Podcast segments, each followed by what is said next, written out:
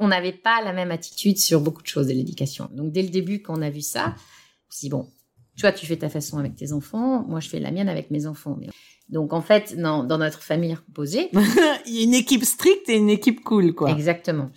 Vous écoutez quelque chose à vous dire, le podcast des parents séparés.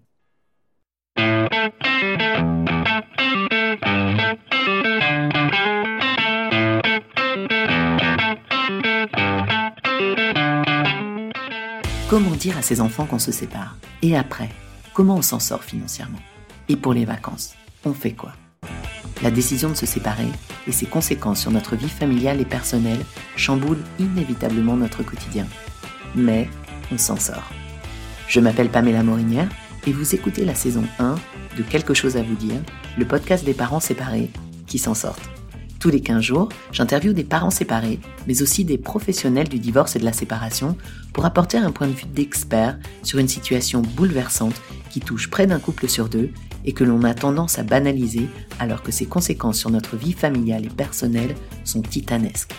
J'espère que ce podcast vous aidera à mieux vivre votre séparation en préservant vos enfants. Mais place à l'épisode du jour. Bonne écoute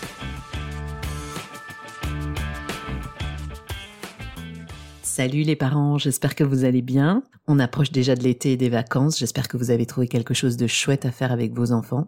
Si vous cherchez des idées, je vous invite à écouter ou réécouter l'épisode 15 avec Marianne et l'épisode 16 avec Guénaël qui partagent des idées de vacances avec enfants qui pourraient vous plaire. Je vous mets les liens dans les notes de l'épisode. J'en profite euh, dans cette petite intro pour vous dire que si vous vous posez des questions sur les coulisses du podcast, ma démarche autour des épisodes par exemple, vous pouvez aller écouter l'interview que j'ai donnée dans Tendance Première sur la RTBF en Belgique. Je vous ai mis le lien dans les notes de l'épisode et n'hésitez pas à me dire ce que vous en avez pensé sur les réseaux Instagram et Facebook euh, en cherchant donc euh, quelque chose à vous dire podcast. Comme d'habitude, si vous souhaitez soutenir le podcast et m'aider à trouver encore plus d'invités inspirants, je vous invite vraiment à aller mettre des étoiles et des commentaires au podcast sur Apple Podcast. Vous êtes déjà plus de 20 à l'avoir fait, cela me touche vraiment beaucoup, donc merci d'ailleurs aux derniers commentateurs pour leur petite appréciation super positive. Ça aide vraiment le podcast à se faire connaître et à gagner en visibilité, donc continuez et merci encore. Mais place à l'épisode du jour. Bonne écoute. Épisode 18. Cécile. Cécile est un bel exemple de résilience dans une situation de séparation très compliquée, et elle vit désormais une belle parentalité épanouie. Maman de deux filles, elle se sépare de son ex il y a 11 ans, alors qu'ils viennent de s'installer aux États-Unis. Elle vit alors des moments extrêmement difficiles, dans un pays où elle ne peut pas travailler, et finit par rentrer en Belgique, ses deux filles sous le bras, pour entamer une vie à trois et une cohabitation de longue haleine avec sa culpabilité. Depuis, Cécile a soigné ses blessures, s'est remariée, et nous partage ses tips pour que chacun s'y retrouve dans une famille recomposée. Comment vivre ensemble quand on a une conception différente de l'éducation? Comment trouver sa place en tant que belle-mère et comment préserver des moments privilégiés avec ses propres enfants? C'est ce que vous allez entendre dans l'épisode du jour. On parle aussi de la vie du papa qui bouleverse, de cool team versus strict team et d'amitié. Un épisode plein de fraîcheur qui va vous énergiser, j'en suis sûre. Bonne écoute. Alors, je m'appelle Cécile, j'ai 47 ans, je vis à Bruxelles. Euh, J'y habite à Bruxelles depuis plus de 20 ans, même si je suis française. Donc, je pense que je me considère plus bruxelloise que française. J'ai deux enfants et ça va faire 11 ans que je suis séparée. Si tu devais qualifier ta séparation en un mot, tu dirais quoi? Horrible, peut-être un peu exagéré, mais difficile. Difficile. Et pourquoi? Euh, Difficile parce qu'on n'était pas sur la même longueur d'onde du tout. Euh, mon ex refusait la séparation et moi j'étais profondément malheureuse dans mon couple. Et je savais pas non plus comment comment changer les choses ou je, je, je n'ai pas réussi à les changer. Et donc pour moi c'était fini dans ma tête depuis longtemps.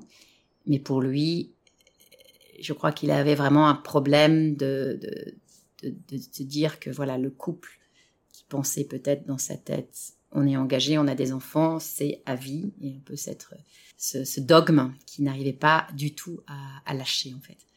Euh, même si je pense qu'il savait très bien aussi que notre couple était un peu, voilà, était fini. Mais donc ça, ça a été très dur parce que c'est vraiment moi qui ai dû faire la démarche, qui, qui était assez violente en fait. Vous étiez mariés à l'époque?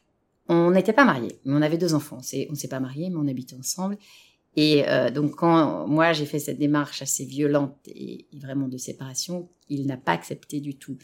Donc après c'était vraiment moi euh, qui est devenue, qui, était la méchante, euh, qui était vue comme celle qui qui, euh, qui gâchait la vie des enfants, qui allait ruiner à vie. Et, euh, et puis elle a commencé à fouiller euh, toute ma vie, il a commencé à me faire toutes les reproches. Et donc il a été très très très dur envers moi. Donc on n'a pas réussi à à traiter ça en tant qu'adulte, je dirais. Euh, et moi, je suis partie aussi très brusquement du jour au lendemain de la maison avec mes cartons. Donc c'était un peu quelque chose de violent, d'assez difficile à vivre. Mais tu dis que t'es partie euh, brusquement. Est-ce que t'avais euh, t'avais prévu déjà un endroit où aller ou t'es partie t'allais Alors c'était compliqué, c'était très très compliqué parce que déjà notre couple n'allait plus très bien, mais on avait toujours dit qu'on aimerait vivre à l'étranger. Donc euh, c'était le premier de nous deux qui trouvait une opportunité euh, professionnelle à l'étranger. Vous étiez à Bruxelles à l'époque? On était à Bruxelles. Et il s'est avéré que, oui, il y a eu une pause dans Bruxelles de deux ans où on était aux États-Unis. Donc, il s'est avéré que lui a trouvé cette opportunité aux États-Unis. Et donc, moi, je l'ai suivi. Et puis, en fait, arrivé là-bas aux États-Unis, au bout de quelques mois, ça, allait de moins en moins bien. Et c'était vraiment, vraiment très, très, très difficile euh, de refaire une vie, de se réinstaller ensemble. Et donc, là, moi, aux États-Unis, j'ai pris la décision de dire, c'est plus possible, euh, il faut qu'on se sépare. Il est commencé à devenir violent aussi quand je, lui parlais d'une séparation éventuelle. Et il a commencé à devenir violent. Et à partir du moment où il a été violent envers moi, je me suis dit, OK, je vais partir. Parce que là, c'est trop. Et donc, euh, bon, je ne travaillais pas, puisque lui, il avait travaillé. Moi, j'étais à la maison. Et donc, j'ai fait les cartons sur la journée. J'ai appelé, j'ai appelé un service de camionnette. Et puis, j'avais loué un appartement la semaine. Et donc, je suis partie le lendemain. Donc, c'était très, très, très brutal. Euh, et c'est vrai qu'il y avait les enfants qui étaient là. Et, euh, et puis après, je suis revenue pour s'expliquer avec les enfants, avec lui. Mais ça a été quelque chose de très brutal. Et on était à l'étranger aussi, ce qui, ce qui était encore plus difficile. On Mais oui, vraiment j'imagine. seuls. T'avais euh, t'avais peut-être même un, un travail. T'avais trouvé un emploi là-bas Non, non, ou- pas encore, pas encore. Non. non, ça, j'étais, j'avais pas de travail et j'allais commencer des études. Donc, j'ai recommencé des études. Mais au début, euh, pendant cette, au début de cette séparation, je- j'étais en fait, euh, je m'occupais des enfants. Et puis, euh, et puis après, les études ont commencé la deuxième année. Et donc, on a été dans cette situation euh, assez brutale à l'étranger. Et puis ensuite, quand on s'est dit, OK, moi, je vais pas rester non plus sans travail, puisque j'avais pas de visa pour travailler non plus là-bas. Moi, je veux, je veux revenir à Bruxelles. Et lui, il voulait rester aux États-Unis. Il est toujours aux États-Unis à l'heure actuelle. Il s'est remarié et il a des enfants là-bas. Et euh, ça posait problème, évidemment. Et donc, en fait, euh, c'était très dur parce que on a dû aller jusque les avocats américains, comme dans les films, euh, le procès, enfin le procès. Et euh, parce qu'en fait, la garde des enfants euh, était censée être aux États-Unis à partir du moment. Donc, moi, j'ai découvert les méandres du droit international qui n'existe pas en cas de séparation. Et donc, en fait, les juges américains où on était, au Massachusetts, considéraient que l'enfant était mieux au Massachusetts parce que c'est le meilleur endroit du monde et qu'à partir du moment où les enfants avaient été plus de six mois au Massachusetts, il était considéré comme intégré. Et donc, les bouger, les faire ramener à leur lieu d'origine, c'était pas du tout la, pas du tout la norme. En gros, ils devaient rester là. Et puis, euh, si moi je voulais rentrer, et ben je rentrais sans les enfants. Donc c'était compliqué. Donc on a pris les avocats et on a été, euh, on, on a, on a essayé d'abord à l'amiable, ça n'a pas marché. Et après on a pris chacun les avocats. Et puis finalement, ce qui m'a sauvé, c'est qu'au dernier moment, en fait, je pense qu'il n'a pas eu.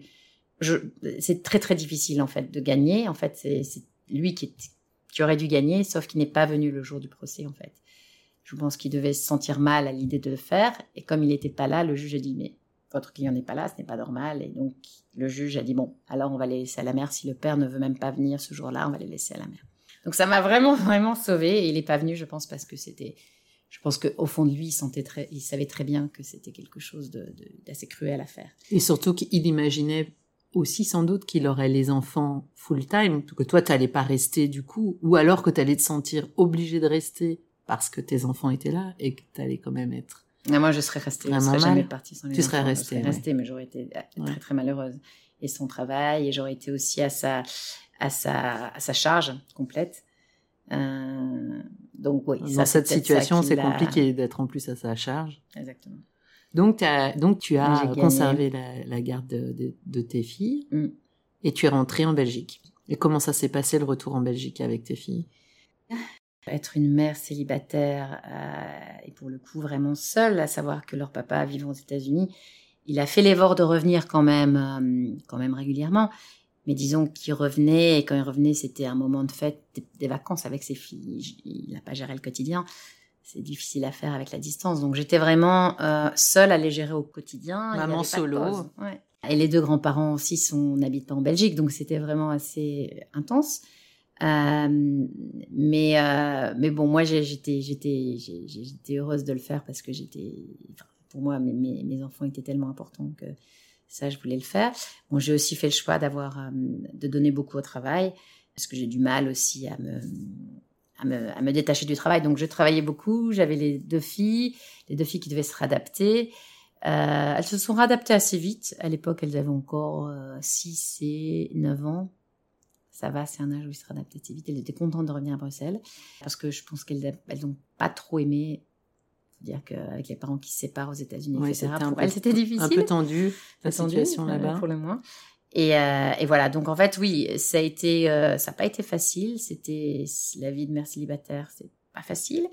Mais bon, on a, on a, on a fait notre petit euh, foyer à trois. Et puis assez vite, en fait, j'ai retrouvé quelqu'un. Assez vite, un an et demi après que je sois revenue à Bruxelles.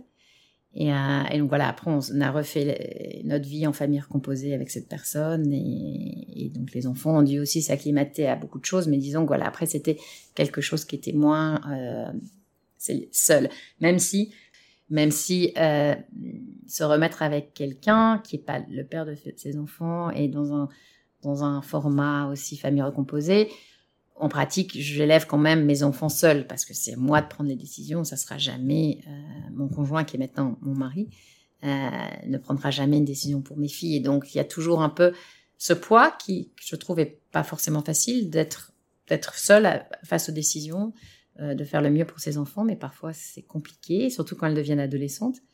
Et euh, c'est une charge, c'est assez lourd à gérer. Et c'est vrai que plusieurs reprises, j'aurais bien aimé échanger avec quelqu'un. donc mon ex a été peu présent. Maintenant, donc il était fâché pendant très longtemps aussi. Maintenant, nos relations sont normalisées, donc on peut réussir à parler quand les filles ont des problèmes. Pendant très longtemps, quand les filles avaient des problèmes, il voulait pas en entendre parler parce que dès que je lui disais que c'était un problème, il disait que c'était tout de ma faute. Donc c'était parce que j'étais partie à cause de ça. Et comment tu as géré justement euh, cette, euh, enfin, cette je pense, tentative de te faire porter la culpabilité de, de, de l'échec euh, de votre couple. J'imagine qu'il y a un peu de ça. Comment mm. t'as comment t'as géré ça, toi? Très, c'était très dur. Euh... Est-ce que tu t'es senti coupable justement? Ah moi oui, mais j'ai cette tendance à me sentir coupable de toute façon pour euh, pour tout et n'importe quoi. Alors là, c'était vraiment, même si je savais que, mais je savais que c'était pas vrai, mais c'était c'est très dur à entendre du père de, des, des enfants et donc oui, j'ai porté énormément cette culpabilité. J'ai euh, eu la chance d'avoir de suivre une thérapie avec une psy qui m'a beaucoup aidé pour me détacher de ça. Et puis j'ai fait aussi d'autres choses, de, de, de l'hypnose, de, choses comme ça pour essayer de voilà de, remettre les choses en place. Mais pour moi ça a été ça a été assez dur. Ouais. Et euh, je dois dire que maintenant ça a pris des années. Et je me rappelle que, que, que mon père, quand, quand je lui ai annoncé qu'on allait se séparer, m'a dit la première fois, et je lui en voulais beaucoup, tu vas avoir, ça va durer très longtemps et tu vas avoir de nombreuses mauvaises années. Je dis, merci papa. merci pour le soutien. Et je lui en voulais vraiment. Et il avait raison ou pas Il avait raison. Enfin, je pense que j'ai eu vraiment trois, quatre ans difficiles, vraiment difficiles. Et je, je m'attendais pas à ça forcément. Parce que c'est vrai que la décision était vraiment, c'est moi qui ai enclenché vraiment la procédure, enfin, la, la, séparation. Et je me suis dit, bon, allez, dans six mois, un an, ça ira mieux. Et c'est vrai qu'on se voile la face, ça prend beaucoup, beaucoup de temps. Et je, je me suis rendu compte de plein d'erreurs que j'avais fait avec, euh, avec mon, mon, ex. Et... Quoi comme erreur? Ah, de, bah justement, de trop porter moi-même, de laisser passer les choses et puis. De trop porter toi-même dans le couple? Dans le couple, avec la, la, famille, avec les enfants, avec tout. Et puis de pas assez, pas bien communiquer et puis de, de, de le laisser faire et puis tout d'un coup de péter un plomb donc c'était pas forcément facile de d'encaisser beaucoup jusqu'à un moment où du coup tu et de vouloir tout contrôler aussi moi-même, de, de, contrôler, de pas le laisser entrer non plus dedans euh, dans notre famille à l'époque. Euh, voilà, donc il y, y, avait des choses où oui, tous les deux on faisait des erreurs, tous les deux on, est, on était certainement on n'arrivait pas à avoir vraiment cette symbiose de couple, on n'était pas assez mûrs de chaque côté, plein d'éléments différents. Mais donc ça, on, s'en aperçoit aussi, et ce qui est très bien. Ça fait grandir, ça fait mûrir, ça fait euh, essayer de faire les choses différemment après. Mais ça prend énormément de temps pour moi. Donc euh, trois, quatre ans, et je dois dire que oui, après je commençais à en parler sans vraiment euh, en souffrir trop ou en ayant de culpabilité, mais le temps, enfin pour moi, la, la, culpabilité a vraiment pesé des années, des années, des années. Et après, mes, mes, filles aussi ont eu des, euh, des problèmes d'adolescente. Et là, la culpabilité est revenue. J'ai réussi à la... Mais, mais, elle est revenue à beaucoup de reprises, en fait. Et qu'est-ce que tu as dit à tes enfants quand tu es parti comme ça? Comment est-ce qu'on leur explique qu'on va vivre? On va retourner à Bruxelles, qu'elles verront quasiment jamais leur papa, qu'elles seront sans doute toujours en contact avec lui, mais qu'elles le verront quasiment jamais, et quelle a été leur réaction? Parce que tu dis six et se sont vite adaptés, mais c'est quand même un choc, j'imagine, à encaisser au départ pour des enfants. Comment, comment vous y êtes pris même pour l'annoncer? Moi, j'insistais pour qu'on soit tous les deux euh, pour l'annoncer euh, avec les enfants. Et, euh, et en fait, les enfants ont... Donc moi, j'ai annoncé, je l'ai expliqué que voilà, papa, il allait rester parce qu'il avait maintenant son travail, il voulait continuer sa vie ici aux États-Unis, mais que moi, j'avais pas de travail, j'avais pas vraiment de vie ici aux États-Unis et que moi je, souhaitais retourner à Bruxelles et qu'elles allaient venir avec moi pour reprendre leur vie d'avant, retrouver leurs copines, etc. Mais quand on a annoncé ça, euh, donc son papa avec qui on s'était mis d'accord avant, soi-disant, d'expliquer de, comme ça, il a dit que c'était toute ma faute et que lui il aimerait bien être avec elle, mais que c'était à cause de moi et voilà. Donc les enfants étaient un peu perdus évidemment et euh, ils se sont mis à pleurer. Donc c'était un moment très très dur. Et puis euh, et puis après, les choses se sont faites simplement, je pense. Euh, je pense que j'étais très mal aussi à l'époque. Je pense que les enfants le sentent, même si j'étais petite. Et ils ont été très fortes, en fait. Donc, ils ont porté beaucoup. Euh, mon aîné a beaucoup porté la, petite. Et puis après, on a juste fait les choses euh, l'une à l'autre. Et puis, euh, et voilà, on s'est retrouvés à Bruxelles. Et pour elles, c'était, c'était se retrouver à la maison. Donc, c'était, je pense qu'elles se sont pas vraiment, elles n'ont pas eu le temps de s'installer vraiment aux États-Unis. En plus, à l'école où elles étaient, elles n'avaient pas forcément trouvé de copines toutes les deux.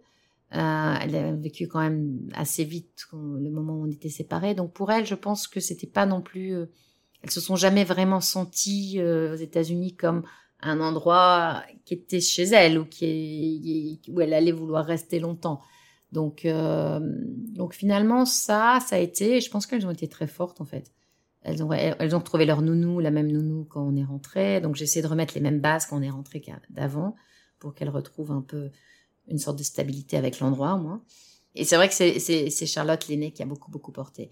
Et puis mon ex qui est revenu, euh, qui revenait quand même assez régulièrement toutes les euh, les six semaines au début ou deux mois, quelque chose comme ça, et qui a pris un appartement ici. Donc il y avait aussi un petit studio où papa allait les voir quand il revenait ici. Donc il y avait ça. C'est vrai que c'était, c'est, il fallait porter le fait que c'est pas traditionnel du tout et qu'elles avaient certainement pas d'autres copines qui, qui, qui étaient dans cette situation. Mais en même temps, c'est marrant de voir parce que c'est vrai que les enfants, la plupart de leurs amis finalement, euh, qu'elles se sont faites, c'est beaucoup d'amis ou avec des situations aussi familiales, c'est compliqué finalement. Donc c'était pas forcément que le papa vivait à l'étranger, mais qu'elle voyait plus le papa, ou alors une où sa euh, maman n'était n'était plus là, ou elle venait très rarement. Donc en fait c'est marrant parce qu'elles ont eu euh, aussi pas mal d'amis qui avaient aussi des profils de vie qui n'étaient pas forcément les profils les plus traditionnels. Peut-être parce qu'elles ont dû par la force des choses grandir plus vite, puis qu'elles se sont retrouvées euh, avec des, des, des, personnes qui, qui avaient vécu un peu la même situation qu'elles, qu'elles pas exactement, mais des mêmes, des mêmes sensibilités, des choses qui avaient été heurtées aussi. Et donc, les enfants, c'est assez incroyable. Je trouve qu'ils s'adaptent quand même assez vite et puis ils font, euh, voilà, ils font, ils continuent, ils font, ils font continuer à faire les choses. Après, des choses sont ressorties au niveau de l'adolescence, hein, pour euh, surtout pour ma fille aînée qui a eu très très dur à un moment et qui a dû vraiment faire le point avec son père, avec moi, qui a voulu comprendre, etc., qui était très mal à une époque.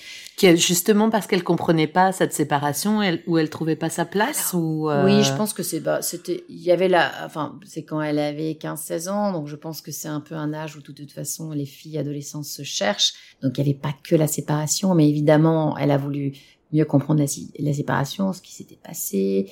euh, il lui est revenu des choses qu'elle avait entendues à l'époque, où elle nous a questionné, elle n'osait pas le faire avant, ou alors avant elle s'en intéressait moins. Donc là, elle a vraiment voulu comprendre euh, tout, donc moi je lui ai vraiment raconté, son papa l'a raconté. Ce qui fait que c'était, il y a eu un moment où on a dû s'expliquer et, et elle a voulu entendre les choses, mais pas quand ils étaient petits, c'est venu beaucoup plus tard. Et, euh, c'est vrai qu'elles ont, oui, elles ont grandi, elles sont très mûres euh, psychologiquement et pour leur âge, en, en fonction de, des rapports humains, des couples, des choses difficiles de la vie. Donc elles ont un peu acquis cette maturité vite. Et alors elles ont quelle vision du couple elles maintenant? Alors donc j'ai refait ma vie avec avec euh, donc mon nouveau mari et on a vraiment, je pense, un, un bon équilibre de couple et on a et on et on s'aime et on construit quelque chose d'assez sain, je pense. Donc j'espère que ça leur donne un peu une meilleure image qu'avant, mais euh, mais je je pense qu'elles ont vraiment euh, qu'elles sont très indépendantes je pense que c'est pour l'instant, c'est pas quelque chose qui est au centre de leur. Euh, bien sûr qu'elles sont des, adolescentes et elles ont ces moments amoureux, mais elles mettent ça. J'ai l'impression qu'elles mettent ça de côté ou en plus et qu'elles se protègent énormément. Tu as dit que quand tu es rentrée ici, t'as fallu environ quatre ans pour te remettre de tout ça. Comment est-ce que tu as réussi à vivre ta vie de femme? Parce que tu étais maman solo, mais tu as aussi ta vie à côté. Tu as rencontré quelqu'un, donc je crois que tu as quand même réussi à trouver du temps pour ça. Mais comment tu t'es organisée? Parce que tu les avais tout le temps, tes filles. Euh, mm. pour voir tes amis, pour, euh, enfin, c'est bien aussi de pas être que centré sur ses enfants quand on se sépare et. Mm on retrouve un peu de liberté généralement. Donc, euh, comment J'ai toujours pris beaucoup de. Alors, elles avaient une nounou parce que je travaillais, je travaillais vraiment temps plein et je reviens à la maison vers 7 heures, jamais avant. Donc, donc il y avait toujours quelqu'un qui était là et c'était la même que quand elles étaient petites. Donc, il y avait ce lien. Et puis les mercredis après-midi. Et puis euh, quand je voulais sortir le soir, je faisais à manger et puis après je les mettais au lit et puis après je prenais euh, qui reste, bah, la, la, même qui restait aussi euh, souvent là à la maison. Donc en fait, je prenais, je, je faisais vraiment pas du tout attention à ça parce que pour moi c'était important et j'avais besoin aussi de, de, faire autre chose et d'avoir ma vie de, de, de, femme à moi. Mmh. Mais, euh, mais c'est vrai que les week-ends, on passait euh, les week-ends à trois, on faisait, on faisait tout le week-end à trois. Mais ça c'était chouette. Mais, euh, mais pour tout ce qui était logistique, je me faisais beaucoup aider. Et le fait justement d'être de t'être retrouvé avec tes deux filles. Est-ce que tu as rencontré des difficultés particulières pour organiser les week-ends justement? Parce que faut s'en occuper euh, pendant tout le week-end toute seule. Comment mm. comment tu qu'est-ce que tu as mis en place pour ça? Moi, le week-end, c'était dans ma tête, c'était vraiment pour les filles et euh, voilà, j'allais conduire à telle activité, faire ça, faire ça. Je les emmenais. On avait souvent des dîners chez des amis avec les enfants ou alors des sorties au bois le dimanche. on faisait beaucoup de choses. On a toujours fait beaucoup d'activités. Et euh, bon, parfois on restait aussi à la maison toutes les trois.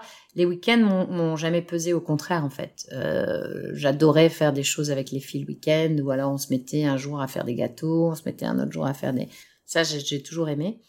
Euh, et ça, ça me posait pas problème. C'était plus plutôt le, la semaine et le rythme soutenu de la semaine, et quand elles étaient malades, et les imprévus, et les docteurs, et tout ça. Et tout ce rythme de la semaine, c'est très très lourd à porter. Mais le week-end, dois dire que c'était vraiment un moment où euh, elles s'entendent super bien, donc elles jouaient aussi ensemble beaucoup. Et ça, ça, ça, ça m'a jamais pesé trop. Et puis après, elles avaient l'âge où même si je voulais aller courir une heure, euh, elles restaient toutes les deux à la maison et je revenais. Elles n'étaient pas encore si petites que ça. Après, quand on est rentré aux États-Unis, elles avaient ouais, 10, 10 et 8. Donc, commençaient à avoir un âge où on pouvait les laisser aussi un peu un peu se gérer elle-même. On parle souvent, euh, on l'a entendu plusieurs fois déjà dans le podcast, ce, cette peur du regard des autres quand on est euh, parent euh, solo avec des enfants, ou simplement pas forcément comme dans ton cas où tu avais euh, tu avais tes enfants tout le temps. Parfois ça peut être une semaine sur deux, mais cette peur du regard des autres, cette peur de la pression sociale, trouver sa place dans la société, est-ce que ça t'évoque mm. quelque chose? Oui, c'est vrai que c'était un peu surtout le fait que moi, c'est que leur papa n'habite pas, habite sur un autre continent. Par exemple, à l'école, euh, quand on allait au, dans, le, dans, les, dans les réunions de classe, et mes filles sont en plus dans une section, enfin, elles vont à une école allemande, et là, c'était vraiment les modèles beaucoup plus classiques de couple, de parents. Et quand je devais dire à la maîtresse, oui, mais bon, leur papa habite aux États-Unis, euh, leur papa habite aux États-Unis, donc vous comprenez, ils parlent pas beaucoup allemand parce que leur papa est là-bas. Euh, j'avais vraiment l'impression d'être une alien. Et, euh, et donc c'était un peu difficile et je voyais que les, gens me regardaient avec un peu des yeux comme de pitié ou des yeux de oh les pauvres enfants, pas, de pitié pour moi mais oh les pauvres enfants. Et ça c'était pas facile non plus parce que surtout je me sentais coupable.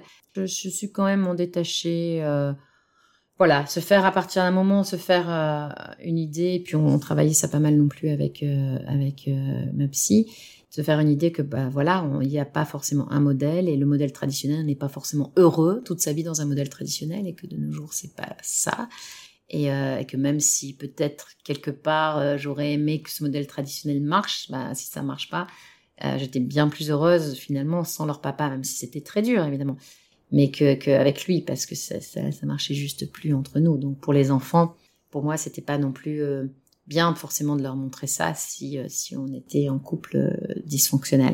Donc non, le regard des autres un peu, mais je dois dire que j'ai grand j'ai appris là-dessus. J'ai appris et puis à la fin, ça, ça maintenant le regard des autres ça me passe euh, à 10 000. Quoi. Mais maintenant aussi, tu te trouves dans une situation différente et on peut et on peut aussi en parler parce que c'est un, c'est il y a d'autres enjeux mm. Euh, intéressants dont on n'a pas beaucoup parlé d'ailleurs dans le podcast jusqu'ici. Donc toi, tu es maintenant euh, remariée, tu es donc belle-mère, tu es dans une famille recomposée. Comment ça se passe d'être belle-mère? Qu'est-ce que c'est qu'être belle-mère? C'est un tout autre rôle tu peux nous décrire peut-être ta famille recomposée d'abord Alors oui, on est donc moi, euh, donc les deux filles et donc mon mari a trois enfants. En tout, ça faisait cinq. On n'a pas d'enfants en commun, donc il a trois enfants et moi deux. C'était pas évident.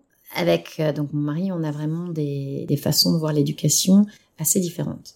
C'est-à-dire? Euh, lui est beaucoup plus autoritaire, il met beaucoup plus de limites. Moi, euh, je fonctionne beaucoup sur la confiance euh, sur laisser les, les, enfants un peu se, se développer eux-mêmes, pas leur donner. Bien sûr, il y a des, il y a des, il y a des limites, mais essayer de, de, de les laisser euh, voir, découvrir par eux-mêmes, faire des erreurs un peu par eux-mêmes, alors que eux, ils vont être plutôt dans le dans le cadre rigide.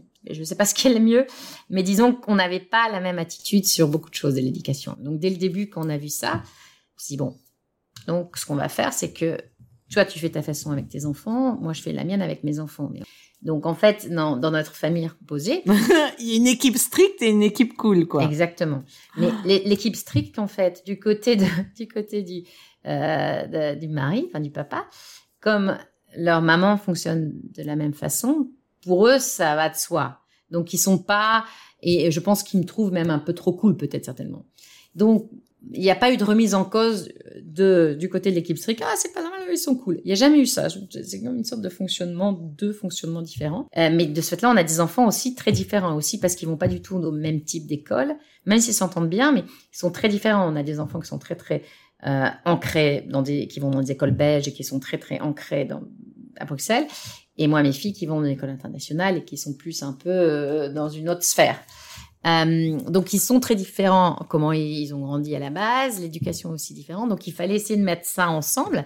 Mais je pense qu'on a fait une sorte de, de mise ensemble light. Enfin c'est, on est une, on est sur une sorte d'équipe en fait. Enfin peut-être deux équipes, mais en fait il y a aussi une sorte d'équipe commune. Mais on est, on n'est pas vraiment, c'est pas qu'il y a des liens. Euh, à 7 qui sont qui sont très naturels. Parce que finalement à 7 on se retrouvait parfois à 7 mais c'est tellement compliqué quand ils allaient être là pas là. Et donc en fait les configurations sont multiples. Donc parfois on est 4 parfois on est 5 parfois 6 7 et là à l'heure actuelle comme ils, étudient beaucoup on est plus souvent 2 3 ou 4 mes filles qui est très franche donc ça change toujours de, comment de numéro. Vous, vous organisez comme ça pour savoir combien vous allez être la semaine d'après? improvisé hyper flexible D'accord. Donc les courses, bah on voit. C'est pas une semaine. Est-ce que vous êtes calé dans Non, on n'est pas une semaine. Enfin, moi je les ai tout le temps de mon côté, ah ben oui, mais du vrai. côté de, de de mon mari, ils ont un, une un système de calendrier Maya.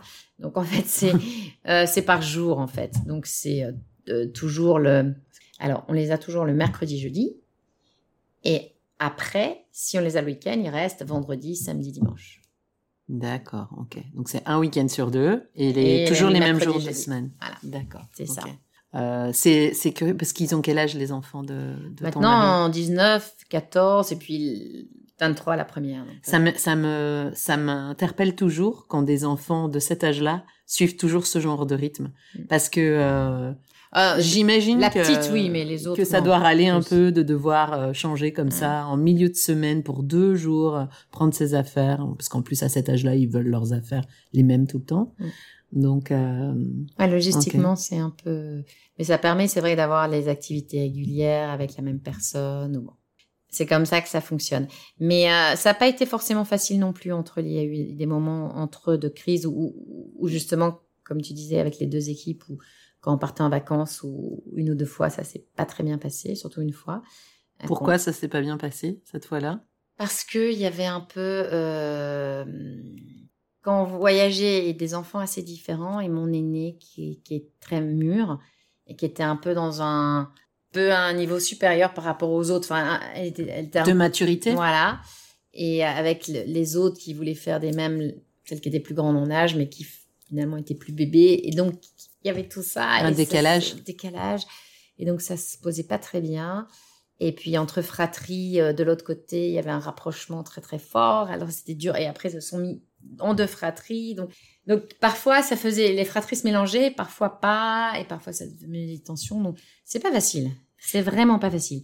Moi, en rôle de belle-mère, j'ai toujours eu un rôle assez. Euh, je me suis jamais considérée comme leur mère, donc j'ai jamais un rôle de mère. Je leur dis jamais ce que je dois, ce qu'ils doivent faire, ou je leur donne jamais d'instructions. Tu leur dis jamais de mettre la table, par exemple? Ça, si, bon, s'ils sont là et qu'ils sont là, je dis, ah, tu voudrais bien mettre la table, mais enfin ça, le mettre la table, ça va un peu de soi. Mais disons que si, sinon le reste, je leur dis rien. Je, je...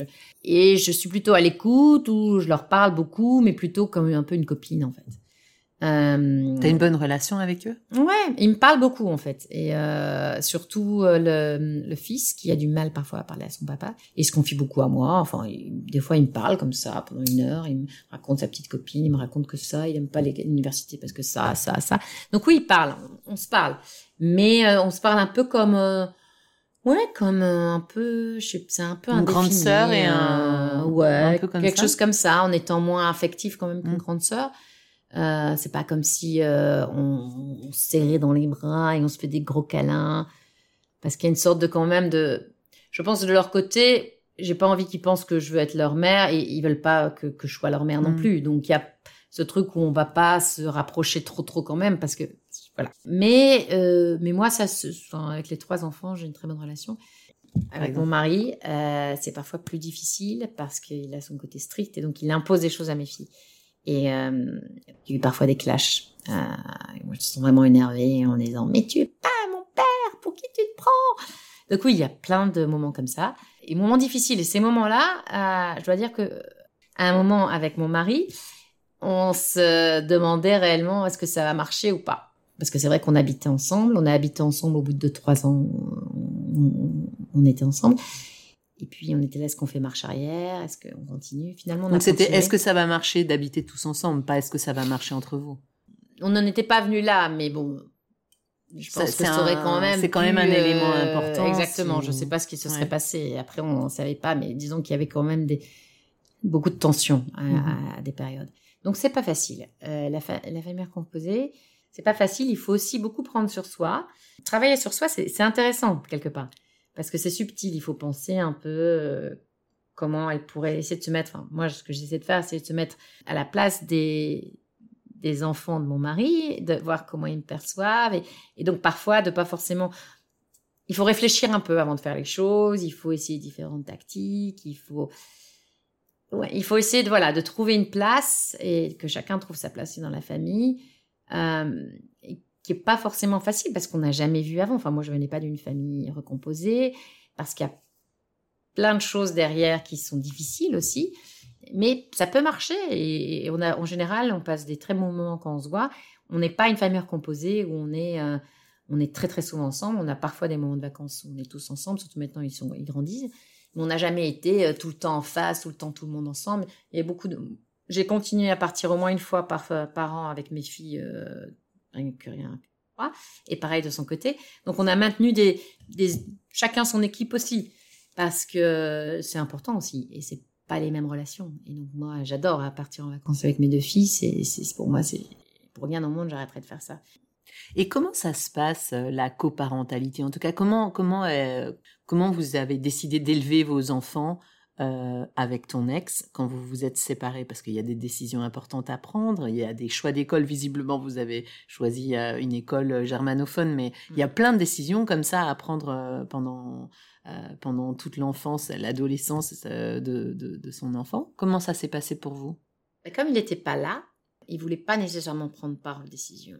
Donc l'école c'était compliqué, mais c'était marqué dans le contrat en fait. Il a voulu marquer qu'elle retournerait à l'école germanophone, etc. Donc, j'avais pas le choix. Qu'elles ont fait cette école-là, puis c'était l'école où elles étaient avant. Mais après, les autres, les plus petites décisions, quelles activités elles allaient faire, quel voyage de classe, je, non, ils, participaient pas du tout à ça. Euh, donc je l'informais moi souvent. Très longtemps j'ai fait ça. Je, je l'informais, donc je disais voilà, il y a ça, les filles vont faire ça, je vais faire, je pense qu'elles aimeraient faire ça. Qu'en penses-tu? Mais elles me répondaient pas. Mais je le faisais quand même, comme ça il était informé. Donc j'ai fait beaucoup de décisions toute seule en fait. Quand il y avait des problèmes, je lui en parlais. Euh, au début, il était pas présent parce qu'il était encore fâché. Et plus dernièrement, maintenant, euh, oui, on discute un peu. Euh, mais maintenant, il discute vraiment avec les filles de son côté et moi avec les filles de mon côté. Donc on a très peu de discussions de parents sur nos enfants. C'est très spécial. D'accord. Donc vous formez plus vraiment un, un couple de parents. Non. En fait. Parce qu'il n'a pas, il a pas voulu ça. Mm-hmm. Donc euh, moi j'ai maintenu pour qu'il soit quand même au courant. Donc c'était un peu dans une direction la formation. Quand il y a eu des gros gros problèmes, là oui, mais c'était que en cas de gros gros problèmes. Où là on, on discutait un peu et on, il y avait une, sorte de coparentalité, mais sinon c'est très limité. Est-ce que c'était plus simple? Peut-être, oui. Euh, je sais pas. Ça t'a pas, ça t'a pas semblé non, moi j'aurais aimé mieux avoir été. Si, j'aurais mieux aimé euh, pouvoir partager ça avec quelqu'un, avoir le. Bon, certaines des décisions, je le faisais avec maintenant mon mari actuel, c'était des trucs et puis au moins j'ai demandé son avis. Mais sinon, le reste, oui, non. Je ne sais pas si c'est plus simple. Dans certains cas, oui, parce que, ok, il y a personne qui n'est pas d'accord avec toi, donc évidemment. Euh, mais d'un autre côté, tu dois porter le poids toute seule, quoi. Donc, de ce que tu as décidé, de comment tu fais. Et à l'heure actuelle, c'est assez marrant parce que quand je vois euh, maintenant des décisions que mon aîné doit faire, par exemple, pour l'université ou quoi que ce soit, je lui dis toujours, mais t'en as parlé à papa? Ah non, je veux pas en parler à papa. De toute façon, il connaît pas assez euh, ma vie. Et puis, il serait, non, j'en parle à toi et j'en parle à des amis, etc. Mm. J'essaie toujours de lui dire, tu dois en parler. Et, quand elle le fait, après, elle me dit, ah oui, c'était utile, etc. Donc, je pense qu'elle voit une utilité, mais il y a eu, oui, il y a eu ce détachement qui a été un peu créé. Est-ce que pour toi, la séparation, c'est un échec? Oui, c'est un échec dans un sens, mais moi, je vois pas un échec comme quelque chose de négatif. C'est un peu le, bon, en ayant passé deux ans aux États-Unis, euh, là-bas, si t'as, si t'as jamais eu d'échec, t'as jamais rien fait d'intéressant. Parce que si tu prends pas de risque et que tu fais, pas d'échec dans ta vie, bah alors tu, tu es au-dessous de tes capacités quelque part. Donc, si on prend un peu cette vision de l'échec, pas peut-être la vision trop française, c'est un échec, c'est horrible, mon Dieu, ta vie va être détruite. Oui, c'est un échec parce que pas facile euh, de créer un couple, euh, de, de, à quelqu'un, d'essayer de construire quelque chose ensemble, et puis euh, de faire des enfants, et puis de se rendre compte, bah, ça marche pas, on n'est pas heureux, eh ben, il va falloir repartir euh, et refaire marche arrière, etc. C'est pas facile. Donc oui, c'est un peu un échec. Maintenant, moi, dans, mon cas, je même si c'était difficile, euh, je regrette pour rien au monde. C'était difficile, mais ça m'a permis de grandir moi-même. Ça m'a permis, ok, d'avoir des moments certainement difficiles, mais de ouais, d'apprendre à les vivre, d'être plus forte.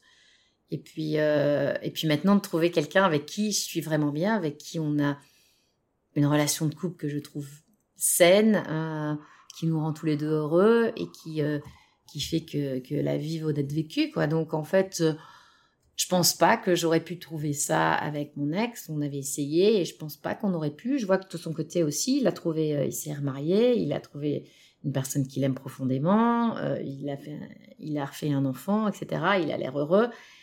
Donc si on regarde un peu le bilan, bah, on a réussi à faire nos vies chacun de notre côté. Euh, certainement qu'on aurait pu réussir mieux notre séparation, ça c'est clair. Euh, on n'a pas bien réussi.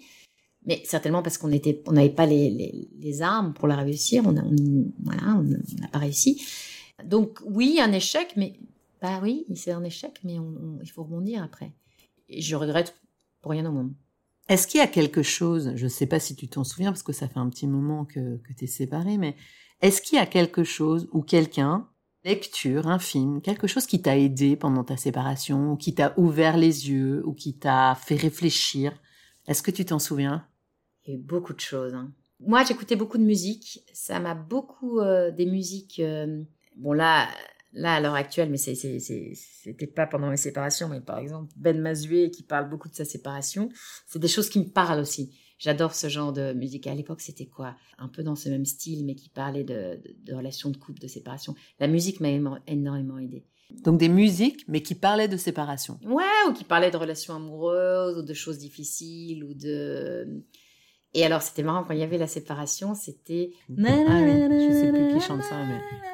Nothing. I don't really need your love. Alors, cette chanson- chanson, elle est, elle est sortie aux États-Unis en même temps que la séparation. Ah oui Elle me, elle me Elle semble plus, pas si vieille Ben, si, pourtant. là- c'était- elle était là-bas aux États-Unis, ouais. Mm. Et, euh, et pour moi, elle était vraiment un truc comme à l'époque, c'était une, une revanche parce que I don't need your love to, to go. Et pour moi, c'était vraiment, euh, on va tenir et ça va aller. Et euh, ouais, en fait, la musique m'a énormément aidé. Bon, j'ai beaucoup lu aussi, certains bouquins aussi. Je les ai pas en tête, euh, mais beau- j'ai beaucoup lu et euh, Si ça te revient, on les mettra en Ouais, note de mettra. l'épisode. si je vois ma bibliothèque, je les retrouve. De bouquins qui m'ont vraiment, vraiment aussi aidé à, à voir les choses différemment, à me mettre dans des autres situations de séparation. Il y a une personne dans ton entourage aussi qui a été particulièrement présente, dont tu te souviens? Pas vraiment. Euh, en fait, il y avait plusieurs personnes à qui je dois beaucoup, à Boston, où on était aux États-Unis, donc que je connaissais pas vraiment, enfin, que j'ai connu là-bas, euh, des expats euh, françaises, un peu plus âgées que moi, euh, que j'ai connues par hasard, une dans la rue et une au... Donc c'était un groupe de 4-5 qui étaient vraiment des filles formidables et, très très donc plus mûres que moi, avec qui on a for- enfin qui avaient un club de lecture, qui m'ont inclus dans leur club de lecture et qui ont été là et qui me donnaient la force et qui m'incluaient dans toutes leurs activités. Et je pouvais leur parler un peu de ça, mais c'était assez léger et elles me donnaient une sorte de, de foyer en fait. Elles m'ont donné un foyer. Je pouvais aller chez l'une d'entre elles quand je voulais, si je voulais aller manger, si j'étais seule le soir, elle m'appelait ou m'envoyait un texte en disant ah, euh, si t'es seule ce soir, passe chez nous, mange chez nous. Alors quand j'étais seule et que j'avais le blues parce que j'avais rendu les enfants, je me disais qu'est-ce que j'ai fait de ma vie? Je pouvais passer chez elle et là je retrouvais une sorte de foyer et, et pour moi c'était j'adorais en fait. Je me retrouvais là, il y avait les enfants, j'étais avec eux et, euh, et les choses me semblaient plus apaisées. Et donc c'est surtout deux de ces filles-là qui habitaient très près de chez moi, euh, elles ont été très très importantes. Et toi, qu'est-ce que euh, tu et toi, qu'est-ce que tu dirais à, à une amie qui est en pleine séparation là, si elle venait te voir et qu'elle te disait bah voilà, c'est ça ma réalité en ce moment. Qu'est-ce que tu lui dirais? Ouais, je dis en général, quand j'ai des copines comme ça, je dis, bah, ça va être dur. Et je le dis ce que disait papa, ça va être long. Et en général, elles aiment pas l'entendre. Je dis, je suis désolée, je vais te dire ça, mais ça va être long. Parce que finalement, le fait que mon papa m'ait dit ça, même si sur le coup c'était dur, ça m'a quand même aidé. Parce que ça a été long et il faut tenir. Et euh, je sais qu'à certains moments, pour moi, il fallait tenir. À certains moments, je me suis dit, j'ai, trop j'ai, j'ai pas du tout fait ce qu'il fallait. Et euh, je retourne en arrière. D'ailleurs, une fois, je l'ai fait, je l'avais rappelé et je lui ai dit Ah, c'est con, il faut qu'on se remette ensemble. Et lui, il m'a dit Ah, mais maintenant j'ai quelqu'un. euh. Et parce que c'est dur, enfin, je trouve parfois c'est dur. Mais et qu'est-ce qui aide à tenir dit, alors? Qu'est-ce qui aide à tenir Parce que c'est dur d'entendre que ça va être long. On sait que ça va être long, mais euh, enfin, on, on l'imagine et puis on l'entend, euh, c'est vrai. Mais qu'est-ce qui fait tenir quand c'est long, comme ça? Alors, je pense que c'était le- le- moi c'était un plutôt un, un espoir de dire euh, que enfin me dire de toute façon je serai pas mieux avec lui c'est juste une illusion et donc de, me reconstruire de me refaire et de me refaire une vie que ce soit avec quelqu'un ou même si c'était pas avec quelqu'un mais qui me correspond mieux. Mais simplement c'est un changement énorme parce que c'est un changement de vie c'est un changement de comment on avait vu les choses c'est beaucoup de travail sur soi. Enfin moi j'ai beaucoup de travail sur moi.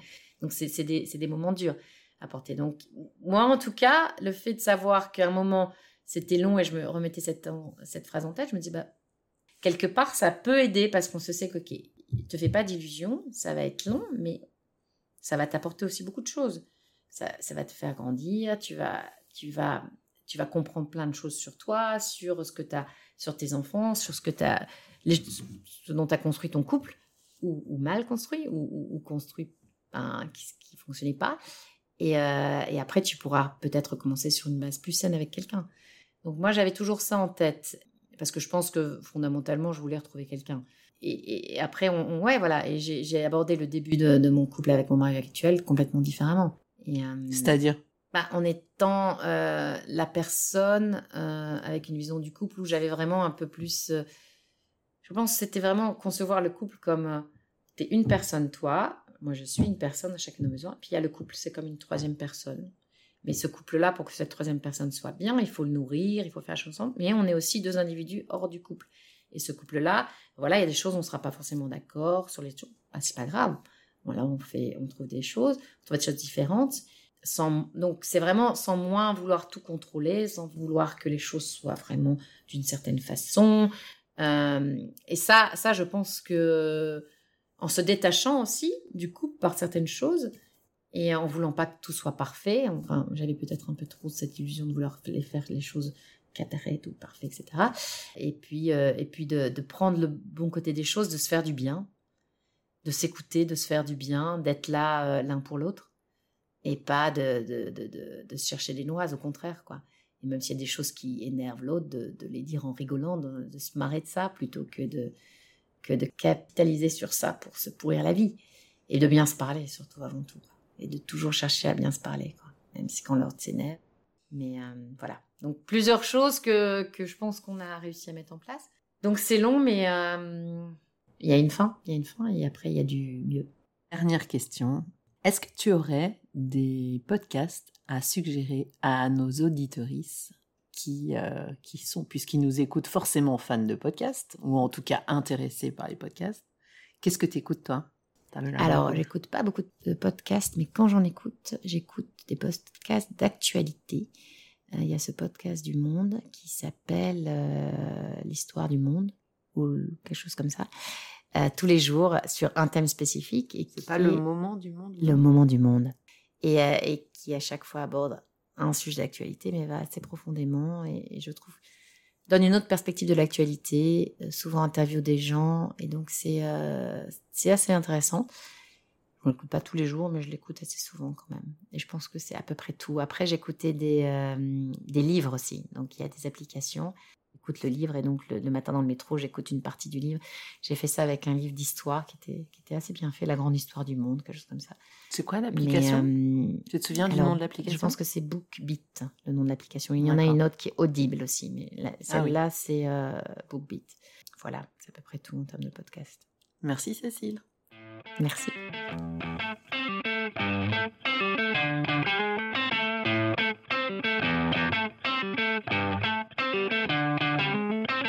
Voilà, c'est tout pour aujourd'hui. Merci d'avoir écouté le podcast. Pour le soutenir, n'hésitez pas à lui mettre 5 étoiles sur votre plateforme de podcast préférée, à en parler autour de vous, voire même à en parler entre vous.